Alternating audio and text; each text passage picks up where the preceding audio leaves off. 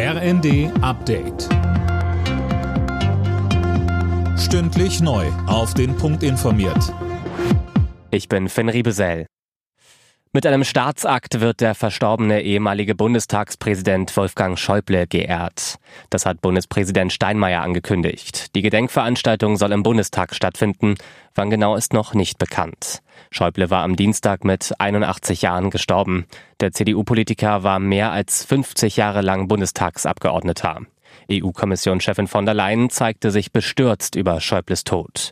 Im zweiten sagte sie, Wolfgang Schäuble war ein Herzenseuropäer. Für ihn war Europa die Lösung und die Antwort auf die großen Krisen.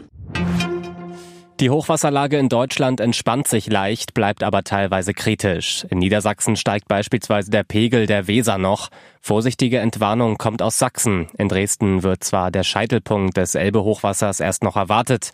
Die Stadt hat sich allerdings unter anderem mit Sandsäcken darauf vorbereitet. Immerhin ist laut deutschem Wetterdienst erstmal kein Starkregen mehr in Sicht.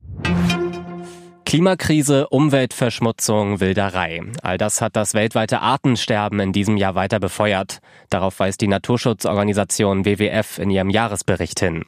Mehr von Tom Husse. Die großen Verlierer im Tierreich seien Löwen, Flussdelfine und Amphibien gewesen. Der WWF spricht von der größten Aussterbewelle seit Ende der Dinosaurierzeit. Allerdings gäbe es auch Lichtblicke, so hätten sich einige Tierbestände wieder etwas erholt, darunter Tiger in Indien oder Nashörner in Afrika. Die Naturschützer riefen die Bundesregierung dazu auf, mehr gegen das Artensterben zu unternehmen. So brauche es etwa intakte Moore, Auwälder und Flusslandschaften.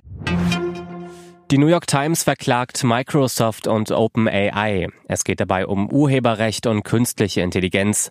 Laut Times haben die Unternehmen ihren automatisierten Chatbots wie ChatGPT zum Training unerlaubt Millionen von Artikeln gegeben. Die Zeitung spricht von einem Schaden in Milliardenhöhe. Alle Nachrichten auf rnd.de